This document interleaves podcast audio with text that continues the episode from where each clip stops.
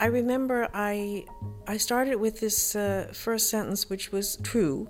The first time I ever heard my father speak Chinese was at Coney Island, and that was a very interesting memory. And I started writing it, and it was all true as I remembered it, though, as we all know, memory is not the most reliable organ. But I didn't know that much about my father, so I asked the questions well, what about his family? Why do I not know any of that? And I did not try to invent anything for that, I was just examining it. Es war dieser eine Satz, mit dem die amerikanische Autorin Sigrid Nunes ihr Debüt begann. Zum ersten Mal hörte ich meinen Vater in Coney Island Chinesisch sprechen. Der Vater, über den sie so wenig wusste, der zu Hause meistens schwieg, unterhielt sich auf einmal angeregt auf Chinesisch. Eine Kernszene in Sigrid Nunes Buch Eine Feder auf dem Atem Gottes, in dem sie über Schweigen und Sprechen schreibt, über den stillen chinesisch-panamaischen Vater und ihre heimwehgeplagte deutsche Mutter. Eine kluge literarische Spurensuche, die nun in neuer Übersetzung erschienen ist. Nach den erfolgreichen Romanen wie Der Freund, ihrem Memoir über Susan Sontag, Sempre Susan, und dem Buch Was fehlt dir, kann man nun nachlesen, wie Sigrid Nunes zu der wurde, die sie heute ist. Und damit herzlich willkommen. Ich bin Anne-Dore Krohn und diese Folge von Weiterlesen, unserer Radio- und Podcast-Lesebühne von RBB Kultur und dem Literarischen Kolloquium Berlin, war für mich etwas sehr Besonderes, denn ich habe sie dieses Mal nicht in Berlin, sondern in New York aufgenommen. Dort wurde Sigrid Nunes 1951 geboren und sie lebt bis heute dort. Und weil ich in diesem Sommer einen Kater im Stadtteil Brooklyn gehütet habe und ein paar Wochen in der Stadt verbracht habe, habe ich Sigrid Nunes gefragt, ob sie sich mit mit mir verabredet. Und das tat sie. Sie kam, hat mich in dem Haus in Brooklyn besucht, brachte eine Schachtel Pralinen aus Manhattan mit und natürlich viel zu erzählen. Sigrid Nunes, I'm very happy to meet you here. Welcome to our show Weiter lesen. Thank you for having me. Ja, Sigrid Nunes, wir sitzen hier in einem Haus in Brooklyn in der Nähe des Prospect Parks und ich weiß, dass Sie teilweise auch in Brooklyn aufgewachsen sind. Wie würden Sie Ihre Beziehung zu diesem Stadtbezirk beschreiben? Und als Sie heute hierher kamen, fühlte sich die Rückkehr nach Brooklyn auch an wie eine Art Zeitreise? Well, I don't think of it as coming back to my childhood because I was too young. I spent the first two years nun, ich betrachte es nicht als eine uh, Rückkehr in meine Kindheit, denn ich war damals zu jung. Ich habe die ersten zwei Jahre meines Lebens hier in Sozialbauten gelebt, im Fort Greene Housing Project. Und danach sind wir in ein anderes uh, Wohnprojekt auf Staten Island gezogen.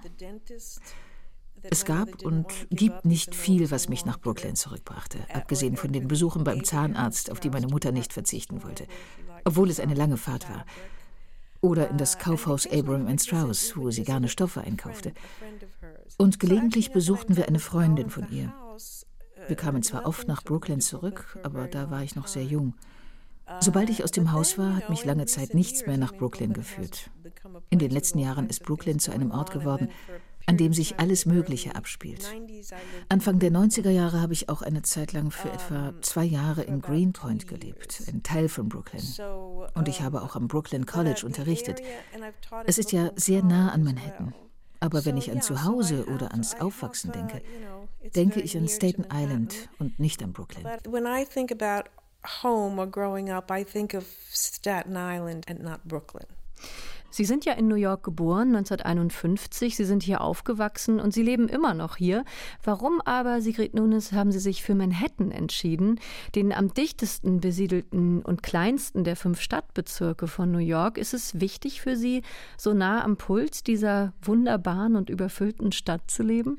Well, that's very interesting because if you grow up on Staten Island, ja, das ist interessant, wenn man auf Staten Island aufwächst, erscheint einem Manhattan wie eine weit entfernte Traumstadt, obwohl es nur eine Fahrt mit der Fähre oder dem Auto ist. Aber für jeden, der auf Staten Island aufwächst, ist es einfach ein sehr romantischer, aufregender Ort. Als ich an der Highschool war, habe ich in Manhattan Ballettunterricht genommen.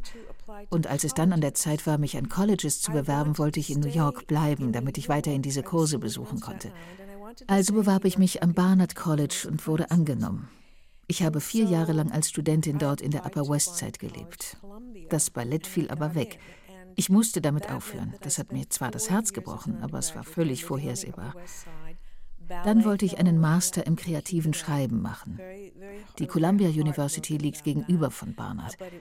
Das ist ein vertrautes Gebiet. Also ging ich dorthin. Es gab Zeiten, in denen ich im Ausland gelebt habe, in Brooklyn, in Massachusetts und so weiter. Aber seit ich 17 war, habe ich doch die meiste Zeit in Manhattan gelebt. Ich muss sagen, als ich fünf Monate in Berlin gelebt habe, das war im Winter 2005, da fing es an, dass ich nicht mehr ganz so glücklich war, in Manhattan zu leben. Ich war das erste Mal in meinem Leben nicht froh darüber, nach Hause zurückzukehren. Seitdem fühle ich mich in Manhattan immer ein bisschen unwohl. Ich habe so lange hier gelebt. Und vielleicht gibt es ja auch interessantere Orte, auch wenn es, wie Sie sagen, natürlich eine großartige, blühende Stadt ist, die alles bietet. Aber ich vermisse Berlin sehr.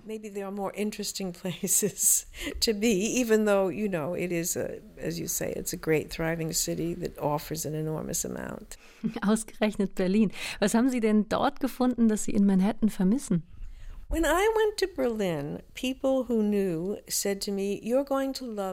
Als ich nach Berlin ging, kündigten mir Bekannte schon an, du wirst es lieben. Du wirst sehen, es ist wie Manhattan in den 70er Jahren, ohne die Kriminalität und den schrecklichen Dreck und so weiter. Und das stimmte. Es war so. Es war wirklich so ähnlich wie damals. Berlin war aufregend, geschäftig und hatte ein reichliches kulturelles Angebot. Aber es hatte auch dieses langsamere Tempo. Eine sehr schöne Kombination. Mir war nicht bewusst, wie grün Berlin ist. Manhattan hat einen der großartigsten Parks überhaupt und einige andere schöne Parks, aber es ist nicht dasselbe. Und das viele Wasser in Berlin, diese Kombination war auf eine Weise entspannend und anregend, wie es in Manhattan nicht der Fall ist. Hier ist es immer stressig. Es ist, wie die Leute sagten, es ist ein deutsches New York der 70er Jahre, ein europäisches Manhattan. Ich denke, das trifft es gut. And I think that's it. Dann hoffe ich ja sehr, dass wir Sie bald wieder im europäischen Manhattan in Berlin begrüßen können, Sigrid Nunes. Vielleicht mit Ihrem nächsten Buch, vielleicht reisen Sie damit ja wieder nach Europa. Lassen Sie uns auf Ihre Schriftstellerkarriere zurückblicken. Sie wollten schon sehr lange schreiben, beziehungsweise haben schon sehr lange geschrieben, bevor Sie anfingen zu veröffentlichen. Und Ihr erstes Buch erschien, als Sie über 40 Jahre alt waren. Aber der wirklich große Erfolg kam erst 2018 mit dem Roman Der Freund. Wie hat sich Ihr Leben seitdem verändert? Ist es sehr anders, jetzt so eine bekannte Autorin zu sein? Nun, es war nicht so anders, wie es hätte sein können. Es war im November 2018, als mir der National Book Award verliehen wurde, der dem Buch so viel Aufmerksamkeit brachte. Aber da war ja schon mehr als ein Jahr vergangen, seit ich die letzten Worte von Der Freund geschrieben hatte. Ich hatte bereits ein neues Buch in Angriff genommen und der Preis und die Aufmerksamkeit änderten nichts an meinem Schreiben. Wenn das schon mit dem ersten Buch gekommen wäre, hätte das mein Leben sehr viel verändert. Aber ich denke, wenn man so viel älter ist und bereits publiziert hat, ist es kein so großer Einschnitt. Ich glaube, die größte Veränderung waren die vielen Veröffentlichungen im Ausland. Der Freund wurde in sieben Sprachen übersetzt. Jetzt sind es etwa 30. Das war also wirklich der größte Unterschied. Ansonsten hat sich eigentlich nicht viel verändert. So that was really the biggest difference. Other than that, really not much. In Deutschland war der Freund ein großer Erfolg und der Aufbauverlag druckt jetzt auch ihre älteren Bücher nach. Sogar ihren ersten Roman, Eine Feder auf dem Atem Gottes, das war ihr Debüt von 1995, der ist jetzt in einer neuen Übersetzung von Annette Grube erschienen. Und in diesem Buch reisen sie zurück in ihre Kindheit und erkunden die Herkunft ihrer Eltern. Wie ist das denn für Sie, wenn Sie jetzt, Sigrid Nunes, nach all diesen Jahren auf Ihr erstes Buch zurückblicken, wenn Sie es jetzt wieder lesen? Well, I hadn't read the book in quite some time. I mean, I'm like a lot of writers. Nun, ich hatte das Buch schon seit einiger Zeit nicht mehr gelesen. Mir geht es wie vielen Schriftstellern. Wissen Sie, wir lesen im Allgemeinen nicht gerne ältere Werke. Irgendetwas ist immer falsch daran und es ist zu spät, etwas zu ändern. Das ist oft eine demütigende Erfahrung. Ich habe mein Debüt jetzt noch einmal gelesen, um die Übersetzung zu überprüfen. Was mich überraschte, war, wie viel ich vergessen hatte. Vieles davon ist autobiografisch, aber vieles ist auch erfunden, weshalb es als Roman veröffentlicht wurde. Es ist eine fiktionalisierte Version von einigen realen Ereignissen. Ich mag das Wort Hybrid. Es ist eine Mischung. Es gibt bestimmte Dinge, an die ich mich nicht mehr erinnern kann. Ist das wirklich passiert oder habe ich das erfunden, um die Erzählung voranzutreiben? Hat er das wirklich gesagt? Ich glaube, es funktioniert. Für mich hat es sich so angefühlt, als hätte ich das erreicht, was ich mit dem Buch erreichen wollte. Und ich bin froh, es geschrieben zu haben. Aber es ist eine seltsame Erfahrung, denn es ist sowohl ein Wiedersehen mit einem Text, der vor langer Zeit geschrieben wurde, als auch mit einem Leben, das noch viel, viel länger zurückliegt. Ich war froh, einiges davon wiederzuerleben und mich zu erinnern. Ich meine nicht so sehr, dass ich das Leben der Erzählerin wiedererlebe, sondern dass ich beim Schreiben denke, oh ja, ich erinnere mich, wo ich war, als ich mit dem Schreiben begann. Ich erinnere mich noch, wie mir der erste Satz von Chang eingefallen ist, dem ersten Teil. Wie ich am Ende von Chang beschloss, dass ich jetzt über meine Mutter schreiben könnte. Das war ursprünglich gar nicht meine Absicht. Ich erinnere mich gerne an die Erfahrung, wie ich mir das Buch ausgedacht habe, worüber ich schreiben wollte, während es tatsächlich geschah. the experience of inventing that book while I was, you know, deciding what I was going to write about while it was actually happening. Ich habe gerade sehr aufmerksam zugehört, als Sie das Buch einen Hybrid genannt haben. Ein Teil davon autobiografisch, ein Teil davon ausgedacht. Und es gibt ja auch viele Leerstellen anscheinend in den Geschichten, die Ihr chinesisch-panamnesischer Vater Ihnen erzählt hat oder auch Ihre Mutter, eine Schwäbin. Wie sind Sie denn mit diesen Leerstellen umgegangen beim Schreiben? Haben Sie diese Leerstellen dann mit Fiktion gefüllt? Well, I started this nun, ich habe mit dem ersten Teil begonnen, der Chang heißt, und ich weiß noch, dass ich mit diesem ersten Satz begann, der wahr war.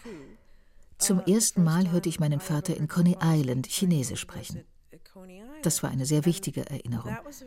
Ich fing an zu schreiben und es war alles so, wie ich es in Erinnerung hatte, obwohl, wie wir alle wissen, das Gedächtnis nicht sehr zuverlässig ist. Aber ich schrieb den ganzen Chang und als ich ihn fertig hatte, wurde mir klar, dass man das als Sachbuch hätte veröffentlichen können oder als Essay, weil es keine Erfindung ist. Ich wusste nicht viel über meinen Vater, deshalb stelle ich in diesem Text viele Fragen. Was ist mit seiner Familie? Warum weiß ich das alles nicht? Ich habe nicht versucht, etwas zu erfinden, ich habe es nur untersucht. Ursprünglich, als ich damit fertig war, waren es etwa 27 Seiten oder so. Und ich dachte, oh, ich könnte das jetzt fortsetzen. Und schrieb dann diesen Satz, dass es so viel schwieriger sein würde, über meine Mutter zu schreiben. Nach einer Weile fand ich aber einen besseren Weg, um Chang zu beenden. Also strich ich den Satz wieder und habe angefangen, über meine Mutter zu schreiben. Da gab es aber auch viel, was ich nicht wusste. Sie hat viel verheimlicht, sie hat viel erfunden, und ich traf die Entscheidung, dass ich keine historisch korrekte Erzählung über ihr Leben schreiben wollte. Also habe ich angefangen, bestimmte Dinge zu erfinden. Aber wissen Sie, eine Sache muss nicht den Tatsachen entsprechen, um wahr zu sein. Ich habe versucht, etwas einzufangen von dem Menschen, der sie war. Sie ist absolut wiedererkennbar. Ich habe ein Buch über Susan Sonntag geschrieben, Sampras Susan, und darin ist nichts erfunden. Es wurde als Sachbuch veröffentlicht. Es wurde von allen möglichen Leuten gelesen, die sie kannten. Niemand hat gesagt, Moment mal, das ist nicht passiert oder ihr habt das falsch verstanden. Ich wollte nur das niederschreiben, woran ich mich erinnerte und was ich wirklich als Wahrheit erkennen konnte. Aber in diesem Abschnitt, Krista, der nicht der richtige Name meiner Mutter ist, habe ich mir vieles ausgemalt. Wie ihre Jugend aussah, wie ihr Leben aussah. Und dann ging das so weiter. Und als ich anfing, über mein Leben als Tänzerin zu schreiben, sind wiederum bestimmte Dinge erfunden, weil ich zu diesem Zeitpunkt schon wusste, dass ich dieses Buch als Fiktion veröffentlichen würde. Ich wusste also, dass der erste Teil über meinen Vater zwar ein Sachbuch sein könnte, der zweite Teil aber nicht. Als ich dann zum dritten Teil kam, fühlte ich mich frei zu erfinden, was immer ich wollte, um eine gute Erzählung zu schaffen. Trotzdem ist das Buch wirklich ein autobiografisches Buch. Es ist nur keine Autofiktion und auch kein echtes Memoir. It is truly an autobiographical book. It's just that it's not autofiction and it's not a true memoir. Ja, das ist eine interessante Entscheidung. Der Kern ist autobiografisch, aber vieles ist eben auch ausgedacht, dazu gedichtet. Viele Schriftstellerinnen und Schriftsteller schreiben ja über ihren Hintergrund, wenn sie mit dem Schreiben anfangen. War bei Ihnen dieser familiäre Hintergrund vielleicht etwas, durch das Sie erst durch mussten, um danach auch über andere Dinge schreiben zu können? Absolutely. Most first books of fiction auf jeden Fall. Die meisten belletristischen Debüts sind autobiografisch. Und ich glaube, das liegt daran, dass man ein gewisses Maß an Material, an emotionalem Gepäck verarbeiten muss, bevor man etwas anderes schreiben kann. Mein Debüt kam heraus, als ich 42 war. Ich habe es über einen längeren Zeitraum hinweg geschrieben. Ich war also schon älter, als ich es schrieb. Aber ich hatte schon alles Mögliche geschrieben oder versucht zu schreiben. Ich habe lange versucht, etwas zu veröffentlichen, und es hat lange nicht wirklich geklappt. Einige dieser Arbeiten habe ich noch, und ich finde sie nicht schrecklich, aber sie sind auch nicht gut. Ich verstehe, warum sie nicht veröffentlicht wurden. Und ich kann mich des Eindrucks nicht erwehren, dass es wichtig war, zuerst über meine Eltern zu schreiben, über das erste Mal, als ich meinen Vater Chinesisch sprechen hörte. Ich glaube, ich gehöre zu den Menschen, die das erst mal zum Papier bringen mussten, bevor sie andere Dinge schreiben konnten. Ich bin der festen Überzeugung, dass viele Schriftsteller zuerst etwas Autobiografisches schreiben müssen.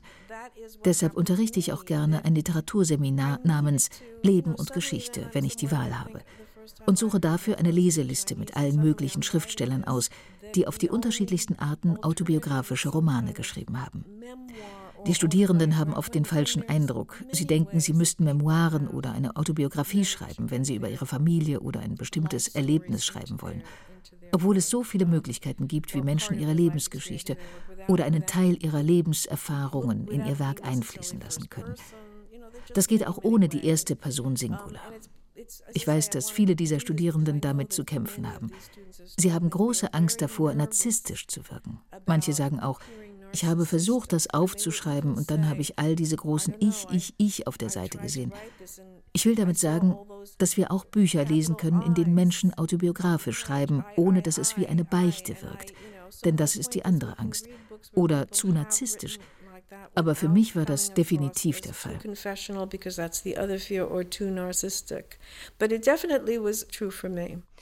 In Ihrem Fall ist der familiäre Hintergrund natürlich eine sehr abenteuerliche Geschichte. Einfach die Geschichte Ihrer Eltern. Dieser chinesisch-panamaische Vater, der Ihre Mutter nach dem Zweiten Weltkrieg als Soldat kennengelernt hat, als er nach Deutschland kam. Und Ihre Mutter, die in Süddeutschland aufgewachsen ist, die dann schwanger wurde und Deutschland verlassen hat, um mit ihrem Vater in die USA zu ziehen, nach New York.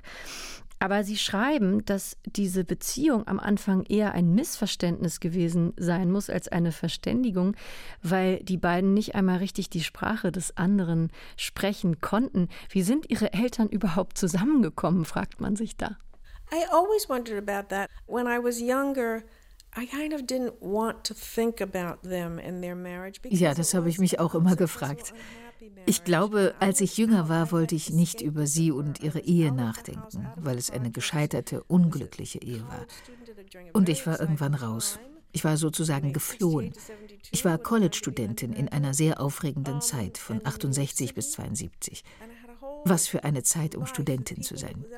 In New York City hatte ich ein ganzes Leben mit Leuten, die ich meinen Eltern gar nicht vorstellte. Ich habe meine Eltern zum ersten Mal in meinem Leben fast gar nicht mehr getroffen. Aber ich begann mich zu erinnern und über die Seltsamkeit ihrer Ehe nachzudenken. Sie war noch in der Schule, als sie sich trafen, eine deutsche Schülerin in Schwaben. Sie hatte ein bisschen Englisch gelernt, aber ich meine, wie viel Englisch konnte das sein? Ihr Englisch wurde später extrem gut. Aber als Teenager, ich meine, das kann nicht sehr gut gewesen sein. Und sein Englisch war auch nie gut. Es war nie, nie, nie gut. In all der Zeit, in der ich ihn kannte. Denn in seinen ersten Jahren in den Staaten war er nur mit Chinesisch sprechenden Menschen zusammen. Deshalb hat mich diese Frage sehr beschäftigt. Wie haben Sie kommuniziert und wie hat er mit Ihrer Familie kommuniziert? Es gibt keinen Grund, warum einer von ihnen Englisch gesprochen haben sollte. Es war natürlich eine sehr chaotische Nachkriegszeit, als sie heirateten und in den Sozialbau in Fort Greene zogen. Meine Mutter war das, was man eine Kriegsbraut nennt. Vor nicht allzu langer Zeit sprach ich mit einer meiner Doktorandinnen über Dinge, die sie geschrieben hatte. Ich sagte, oh, diese Person war also eine Kriegsbraut. Und sie sagte, was ist eine Kriegsbraut? Sie hatte keine Ahnung. Jedenfalls gab es in den Siedlungen mehrere Kriegsbräute. Und meine Mutter sagte, dass keine von ihnen mit einem weißen Mann verheiratet war. Das fand ich auch interessant. Da gab es diese Sozialbauten in Brooklyn, New York City, mit diesen jungen deutschen Frauen, mit diesen nicht weißen Soldaten, die meisten von ihnen schwarz. Das ist doch sehr interessant. Brooklyn New York City project with these young German women with these non-white soldiers, most of them black. It's very interesting. Es gibt diesen einen Satz in Ihrem Buch, ich glaube nicht, dass viel Chang in mir ist. Chang ist eben der Nachname des Vaters in diesem Buch. Und das führt mich natürlich zu der Frage, wie viel Christa, das ist der Name Ihrer Mutter, zumindest in dem Buch, wie viel Christa in Ihnen steckt, Sigrid Nunes, wenn Sie sagen, dass nicht viel Chang in Ihnen sei. Well, I think a lot.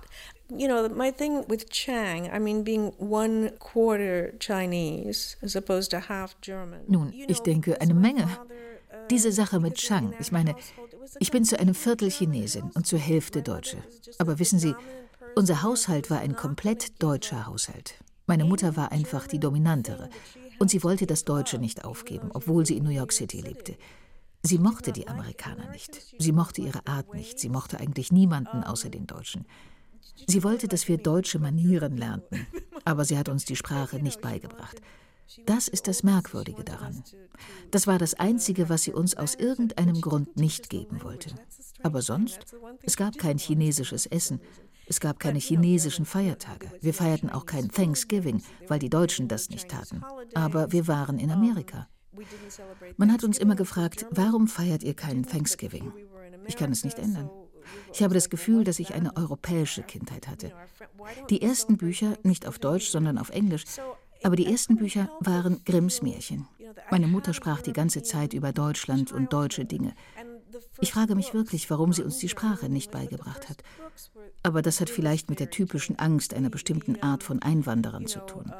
Einwanderer, die aus einem sehr wohlhabenden und gut ausgebildeten Umfeld kommen, hätten nicht dieselbe Angst. Einwanderer, die wirtschaftliche Sorgen haben, denken dagegen oft, dass man nicht beides haben kann, dass man nicht zweisprachig sein kann, dass man sich in der Sprache des neuen Landes gut behaupten kann. Ich habe das bei vielen Einwanderern gesehen. Meine Mutter war so hartnäckig dabei, den nicht-deutschen Teil unserer Herkunft zu schmälern, dass es keinen Platz für ihn gab. Ich erwähne das, weil ich Ihnen vor dem Gespräch erzählt habe, dass ich eine seltsame neurologische Störung entwickelt habe, die die rechte Seite meines Gesichts betrifft und manchmal Krämpfe verursacht. Bei meinen Recherchen stellte ich fest, dass diese Krankheit zwar selten ist, aber bei asiatischen Frauen häufiger vorkommt. Ich glaube bei älteren asiatischen Frauen. Gelegentlich passiert mir etwas und ich sehe, dass es eher bei Latinas oder Asiatinnen vorkommt. Und dann sage ich, Oh, da sind sie. Das sind die anderen Wurzeln in mir, die die Hand heben. Mein Vater hatte nie mit uns Chinesen besucht, mit denen er Zeit verbrachte. Als wir nach Coney Island fuhren, war das völlig zufällig, dass wir diesen Männern begegneten. Wir waren völlig überrascht, weil er so offensichtlich ein Teil von ihnen war. Sie waren nicht nur höflich, sie waren enge Freunde, diese Männer. Ich glaube, das ist der Grund. Der Chang-Teil kam in unserer Erziehung zu kurz. Wissen Sie, mein Name, Sigrid, natürlich ein deutscher Name. My name, for example, of course, it's a German name. Man liest das wirklich mit einiger Berührtheit, diesen Teil über ihre Mutter, über Christa, über ihre Sehnsucht nach Deutschland.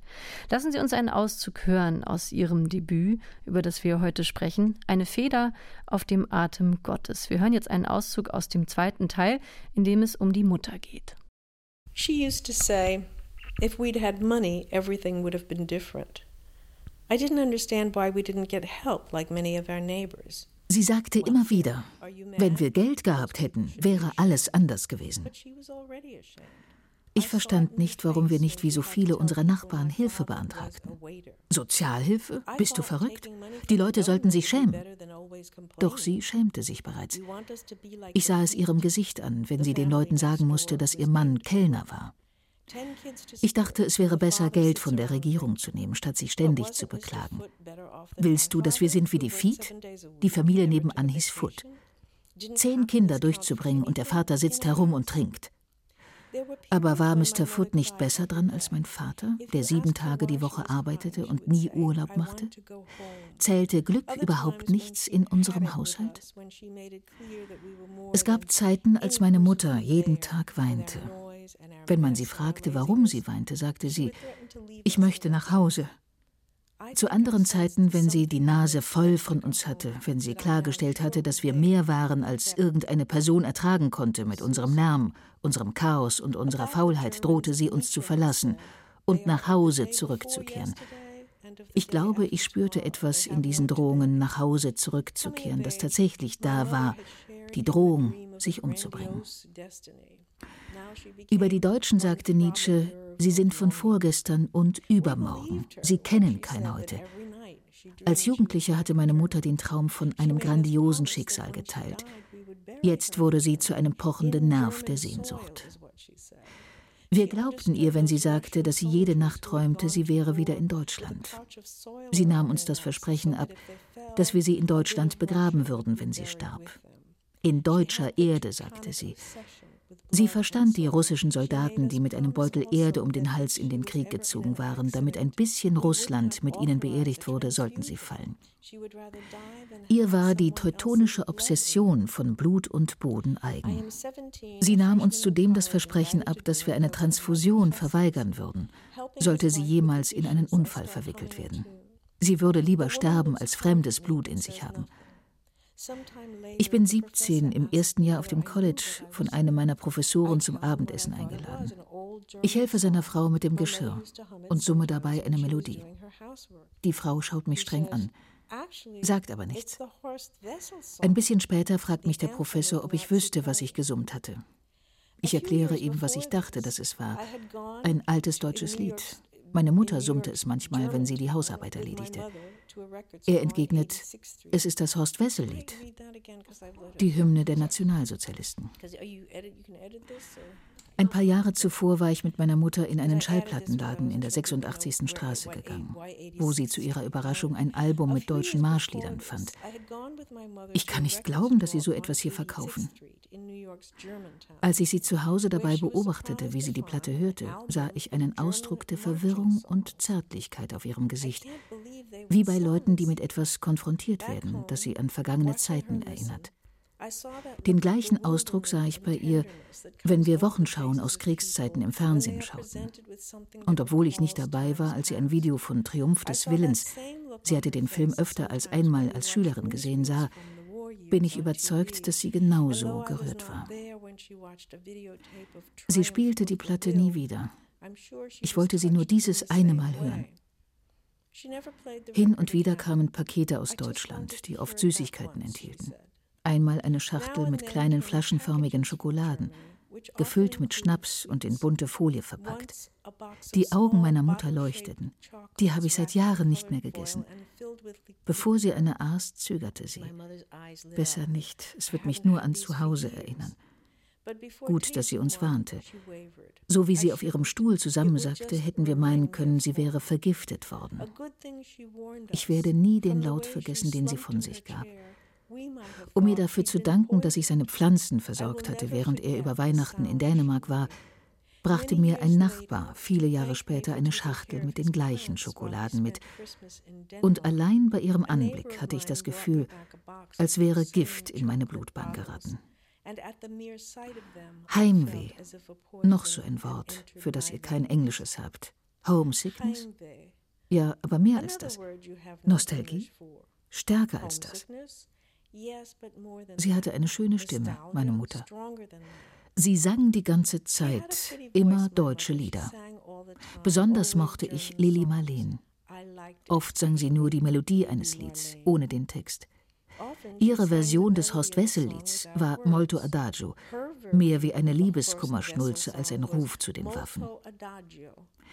Ich hatte Mühe, die melancholische Melodie mit dem Text in Einklang zu bringen, als ich ihn schließlich in einem Buch fand. Deutschland über alles. Das ist ein richtiges Stück Musik, nicht wie euer unsingbares Star Spangled Banner. Ich erinnere mich, etwas gehört zu haben, das Haydn über sein Kaiserquartett sagte, von dem die Musik für die deutsche Nationalhymne übernommen wurde. Er hörte es in Augenblicken größter Verzweiflung und war getröstet. Jetzt will ich an die Worte von Virginia Woolf über den Ort der Kindheit erinnern. Ein Blatt Minze beschwört ihn herauf, eine Tasse mit einem blauen Ring. Nazi-Deutschland war das einzige Deutschland, das meine Mutter kannte. Sie hatte ihre ganze Jugend unter dem Hakenkreuz verbracht. Sie sagte es nie, aber es musste stimmen. Wenn sie das Hakenkreuz sah, dachte sie an zu Hause. In der dritten Klasse hatte ich eine Freundin namens Hannah Siegel. Auch ihre Mutter war aus Deutschland. Mrs. Siegels Akzent war nur ein kleines bisschen anders als der meiner Mutter. Will sie nicht zurück? Oh nein, sie würde nie zurückkehren. Sie hasst Deutschland. Seltsam. Als ich aufwuchs, waren die Deutschen, die man in Filmen oder im Fernsehen sah, fast immer Männer in Uniform. Sie sprachen mit hartem Akzent und hatten Narben auf den Wangen. Sie bewegten sich wie Tölpel. Sie patzten und kreischten. Sie hätten keinem Hund Angst einjagen können. Ich wusste es besser. Ich wusste, dass man Deutsche nicht ernst genug nehmen konnte. Ich wusste, dass Deutsche kommandieren konnten, sodass einem keine andere Möglichkeit blieb, als zu gehorchen. Ich war zehn, als Eichmann in Jerusalem der Prozess gemacht wurde. Ich sah die berühmten Fotos zum ersten Mal. Sollte Eichmann für seine Verbrechen bestraft werden? Und wenn ja, wie? Aufsatzthema. Ich war zwölf, als ich das Tagebuch der Anne Frank las. Eines Nachts träumte ich, dass ich Anne Frank in einem Wald nahe der Siedlung traf. Sie versteckte sich dort. Sie war aus Bergen-Belsen geflohen und hatte die ganzen Jahre überlebt. Sie war allerdings noch ein junges Mädchen. Sie wollte nicht, dass irgendjemand davon erfuhr. Sie glaubte mir nicht, als ich ihr erzählte, dass der Krieg seit Jahren vorbei war und dass es die Nazis nicht mehr gab. Sie nahm mir das Versprechen ab, sie nicht zu verraten. Es hieß, dass alle Deutschen mit Eichmann vor Gericht standen. Nachbarn, die von den Zeugenaussagen fasziniert waren, fragten meine Mutter nach Details aus dem Reich. Sie erwähnte nie ihren Vater. Es wäre, als würde ich mich herausreden. Ich bin immer noch stolz, Deutsche zu sein. Ich entschuldige mich nicht dafür, Deutsche zu sein aber während dieser Zeit war sie deprimiert.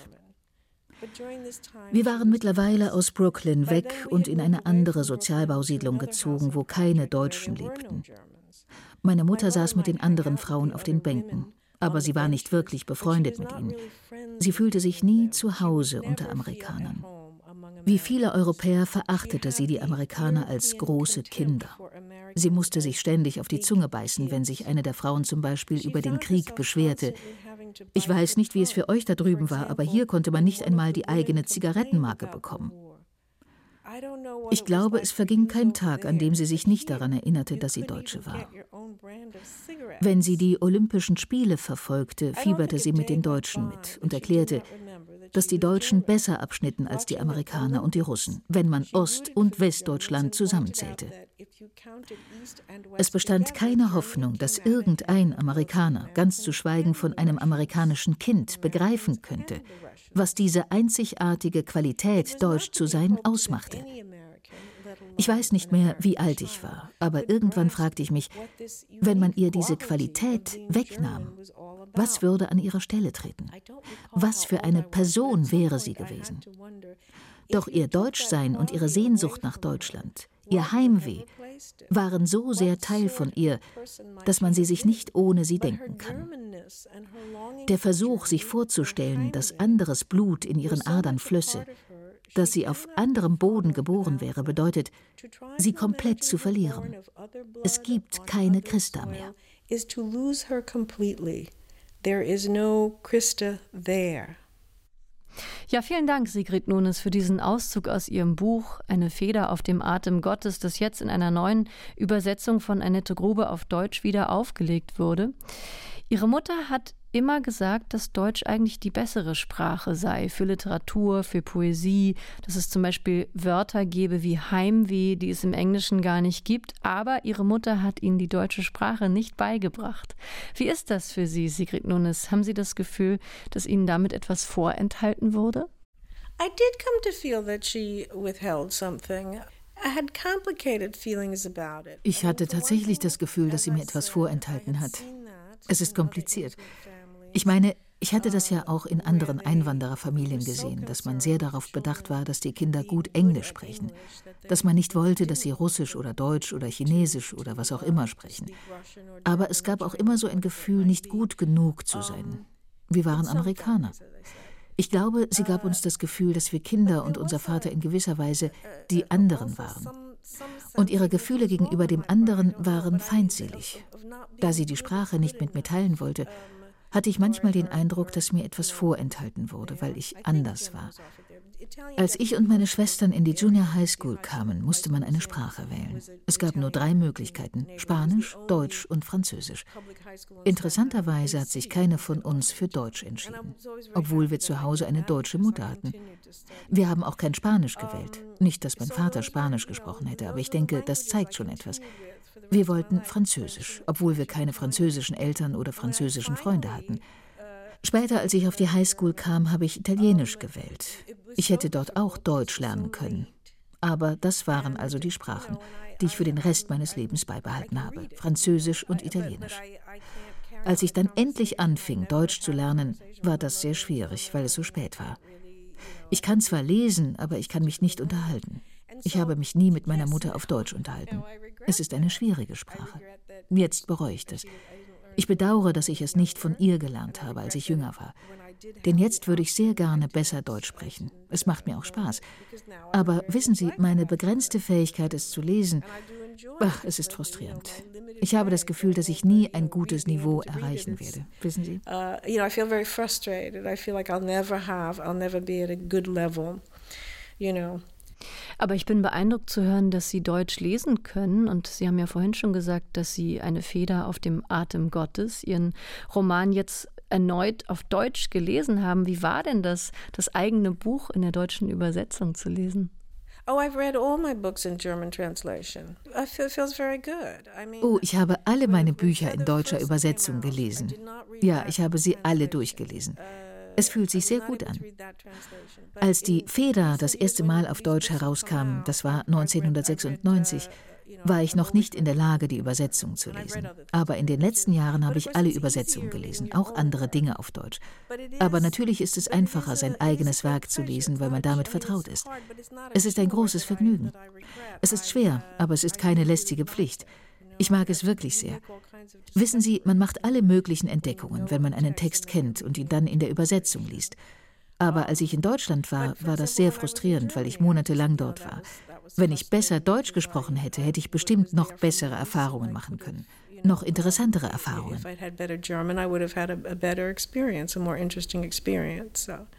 Dieser Roman ist in vier Teile aufgeteilt und ich habe darüber nachgedacht, wie sie miteinander verbunden sind. Und eine Verbindung scheint mir die Kommunikation zu sein, die Sprache. Auch im dritten Teil, wo sie über einen russischen Einwanderer sprechen, Vadim und die Erzählerin bringt ihm Englisch bei. Und im vierten Teil sprechen sie dann über ihre Liebe zum Ballett. Und ich dachte, das ist doch etwas, das ohne Worte auskommt. Das ist natürlich eine Art zu kommunizieren, aber ohne Worte. Yeah, it's an interesting idea because You know, that is something that I really, really care deeply about. Ja, das ist ein interessanter Gedanke. Denn das ist etwas, was mir wirklich sehr am Herzen lag, Ballett zu studieren. Ich finde, dass es dafür fast keine Entsprechung gibt, was die Schönheit angeht. Es ist einfach die schönste Sache der Welt. Und es ist wahr, es ist etwas, das keiner Worte bedarf. Als ich das Ballett entdeckte, habe ich überhaupt nicht an das Fehlen von Sprache gedacht. Es ging um die Disziplin. Ich hatte das Gefühl, in einem chaotischen Haushalt zu leben, in einer chaotischen Stadt. Und ich ging in eine chaotische Schule. Dann gehe ich zum Ballett und alles ist plötzlich, wie ich es ausdrücke, so klar wie Glas. Ich meine, es gibt diese Schritte und man macht sie. Es ist extrem anspruchsvoll. Man sieht sicherlich lange Zeit nicht sehr gut aus. Eigentlich sieht man sogar sehr dumm aus. Aber da ist auch noch die Musik. Und es geht nicht ums Erfinden. Es geht nicht ums Denken. Und es ist ganz klar, was richtig und was falsch ist. Das ist nicht das, was wir eine Arabesk nennen. Das ist eine Arabesk. Was du machst, ist keine. Sie wissen wie ich, dass das beim Schreiben ganz anders ist. Da gibt es viel mehr Grauzonen, was gut ist und nicht gut, korrekt oder nicht korrekt ist. Ich war fasziniert von der Disziplin und der Struktur, von der vollkommen klaren Struktur. Man konnte sich dort nicht verirren. Ich hatte immer das Gefühl, dass ich genau wusste, warum ich dort war und was ich dort tat. Ich fühlte mich dabei immer ganz präsent. Und ich hatte das Gefühl, umgeben von den anderen Mädchen, dass wir alle das gleiche Gefühl von der Sache hatten. So etwas gab es in meinem Leben vorher noch nie. Und das hat es auch später nie mehr gegeben. Erst später dachte ich darüber nach, dass es eine stille Kunst ist, abgesehen von der Musik. Das Ballett ist etwas, für das man keine Worte finden muss, um es zu beschreiben. Und doch ist es so ausdrucksstark. Wenn man einem Tanzenden zuschaut, weiß man genau, welche Emotion dargestellt wird.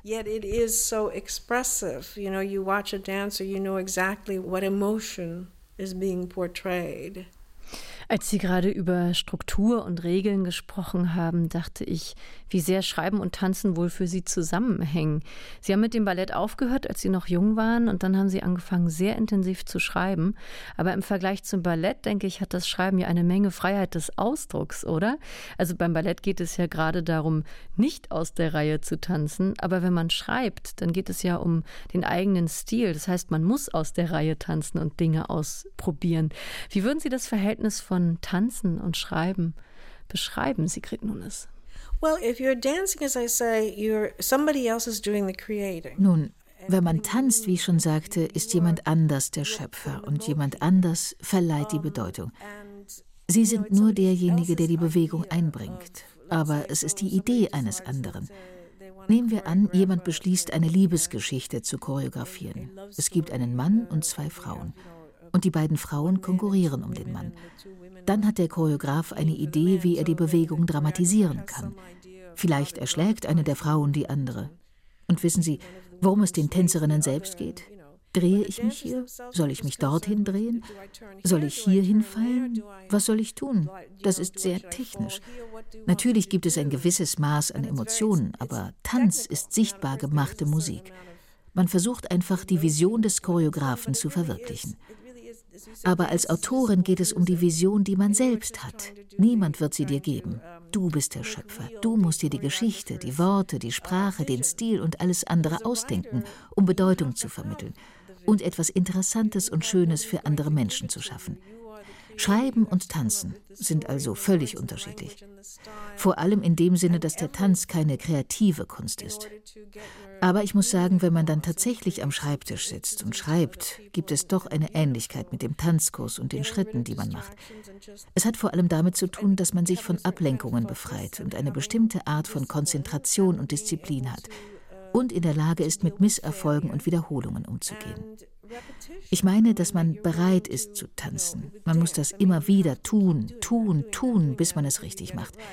Man ist nie zufrieden, es ist nie ganz richtig. Beim Schreiben ist es auch sehr selten, dass der erste Entwurf gleich perfekt ist. Man muss also den Willen und das Verlangen sowie die Gabe haben, sich an etwas abzurackern. Und ich glaube in diesem Sinne, auch wenn ich als Tänzerin ein völliger Versager war, bin ich sehr dankbar für diese Ausbildung. Denn ich glaube, sie hat mir wirklich geholfen, mich zu bewegen und zu bewegen und zu bewegen und mir die Disziplin zu geben, still zu sitzen und still zu sitzen. Still zu sitzen. Moving and moving and moving give me the discipline to sit still, sit still, sit still. Wenn Sie zurückgucken und sich selbst als junge Schriftstellerin betrachten im Vergleich zu der heute, gibt es da einen großen Unterschied in der Methode des Schreibens? In one way, no, because it's always the same, you know, sitting there coming up with in gewisser Weise nicht, denn es ist immer das Gleiche. Man sitzt da, hat eine Idee und versucht, sie in Worte zu fassen und gute Sätze zu bilden. Und man ist bereit, wie gesagt, viele Entwürfe durchzugehen. Ich hatte so ziemlich immer die gleiche Methode. Wissen Sie, ich bin keine, die Skizzen macht und dann wieder zurückgeht und sie ausschmückt. Ich krieche eher, als dass ich gehe. Ich schreibe linear, eigentlich immer. Was sich aber verändert hat, ist die Gewandtheit. Ich schreibe viel flüssiger als früher. Wenn ich zum Beispiel ein Empfehlungsschreiben für eine Studentin oder einen Studenten schreibe, das ist jetzt eine einfache Übung für mich. Früher konnte mich das viel Zeit kosten. Da ist viel mehr Geläufigkeit. Ich komme jetzt wesentlich schneller zum Ziel als früher. Das eigentliche Schreiben ist natürlicher und einfacher. Ich erreiche das Ringen um die Worte schneller. Und dann erreiche ich das Wort schneller, als ich es früher tat. Das richtige Wort, das Wort, das ich will. Ich erkenne den Fehler früher, weil ich Erfahrung habe. Wenn also etwas passiert, das nicht richtig ist, weiß ich, was das Problem ist. Und ich werde es los. Früher hätte ich das Problem lange Zeit nicht erkannt.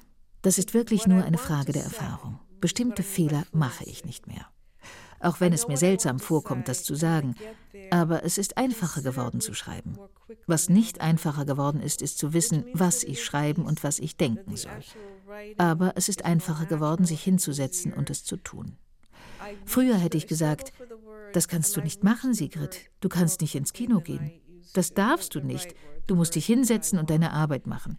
Und jetzt sage ich, Sigrid, steh auf, geh ins Kino, ruf deine Freunde an. Du musst doch etwas anderes in deinem Leben machen, als nur hier am Schreibtisch zu sitzen. Das ist also die wirklich interessante Veränderung. Ich muss mich jetzt zwingen, nicht zu arbeiten, anstatt mich zu zwingen zu arbeiten. Das ist wirklich so.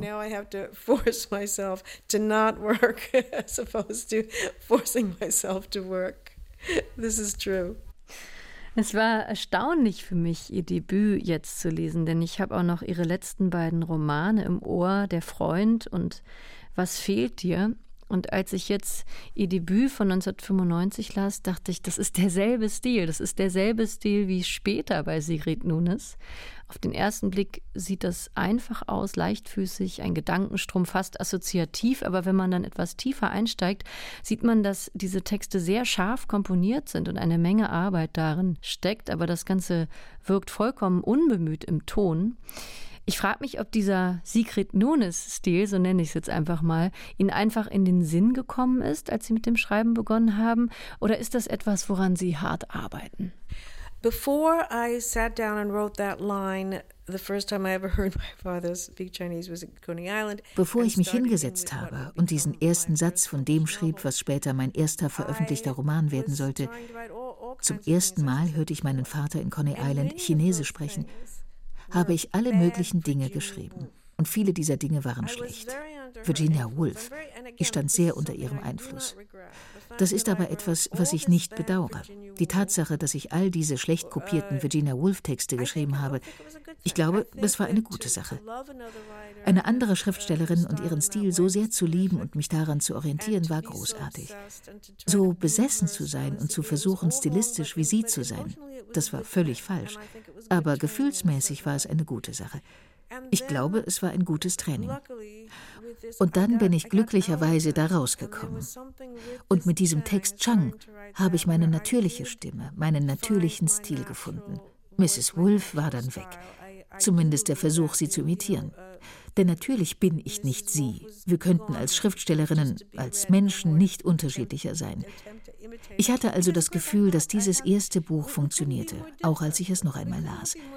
Es ist interessant, was Sie sagen, denn als ich Der Freund all die Jahre später las, sagte ich, oh, mir ist gerade klar geworden, dass dies dieselbe Erzählerin ist wie in Eine Feder auf dem Atem Gottes, nur älter. Es ist dieselbe Sensibilität, es ist dieselbe Person. Ist das nicht interessant? Ich bin also in gewisser Weise zu meinen Anfängen zurückgekehrt. Und zwischendurch habe ich verschiedene Dinge auch in einem anderen Stil geschrieben. Dann begann ich mit dem Schreiben von Was fehlt dir? Da habe ich schon ziemlich früh gedacht, dieses Buch ist wie eine Fortsetzung von Der Freund. Es ist wieder derselbe Stil, dieselbe Stimme, derselbe Erzähler, dieselbe Protagonistin, dieselbe Sensibilität. Diese beiden Bücher, die letzten beiden, scheinen miteinander im Gespräch zu sein. Und ich nehme sie und die Feder auf dem Atem Gottes so wahr, wie sie sagen. Das ist derselbe Stil. Es ist derselbe. What you saw there, that it is indeed that's the style, it's the same. Diese Bücher sind also miteinander verbunden und vielleicht ist das eine gute Einleitung für die letzte Frage. Woran arbeiten Sie im Moment und wie hängt die aktuelle Arbeit von Ihnen mit den früheren Büchern zusammen? I think what I'm working on now is I have thought of it as the third book in a trilogy, more or less. Ich glaube, ich arbeite gerade am dritten Buch einer Trilogie, mehr oder weniger, weil ich denke, dass es auch mit Der Freund und Was fehlt dir zusammenhängt. Es hat sich ganz natürlich daraus ergeben. Dieselbe Stimme, dieselbe Sensibilität. Sie ist eine Schriftstellerin. Ich kenne viele, die als die Pandemie und der Lockdown anfingen, nicht schreiben konnten. Ich war die ganze Zeit zu Hause, aber ich hatte große Schwierigkeiten sogar beim Lesen und ich konnte nicht schreiben. Also fing ich an, darüber zu schreiben. Und dann habe ich damit weitergemacht. Ich werde immer wieder von verschiedenen Dingen unterbrochen, weil ich gerade auch wieder mehr Literaturkritiken geschrieben habe. Aber ich habe vor, das Buch ziemlich bald zu beenden. Ich hoffe es. Es handelt sich nicht um einen Pandemieroman, aber ich fand es unmöglich, die Pandemie nicht einzubeziehen, weil es das ist, was alle erleben. Interessanterweise kann ich mir nicht vorstellen, dass es einen weiteren, einen vierten Teil geben wird. Irgendwie sind diese drei Bücher alle ähnlich lang und stehen in Beziehung miteinander. Das habe ich sofort erkannt, sobald ich dieses Buch angefangen habe. In the conversation of the three of them. So I recognized it right away again as soon as I started it. So I'm looking forward very much to reading this new coming up novel from you. Thank you, Sigrid Nunes, very much for our interview. Thank you. Thank you. Sigrid Nunes neu aufgelegtes Debüt Eine Feder auf dem Atem Gottes ist diesen Sommer in neuer Übersetzung von Annette Grube im Aufbauverlag erschienen. Hat 222 Seiten und kostet 22 Euro. Das war Weiterlesen für heute, unsere Literatursendung von RBB Kultur und dem Literarischen Kolloquium Berlin. Diese Folge habe ich in New York aufgezeichnet, wo ich Sigrid Nunes diesen Sommer treffen konnte. Die deutsche Übersetzung hat Nadja Schulz-Berlinghoff gesprochen. Am Technikpult saß Barbara Hengst. Ich bin Anne-Doro Krohn und ich freue mich aufs Weiterlesen. Tschüss.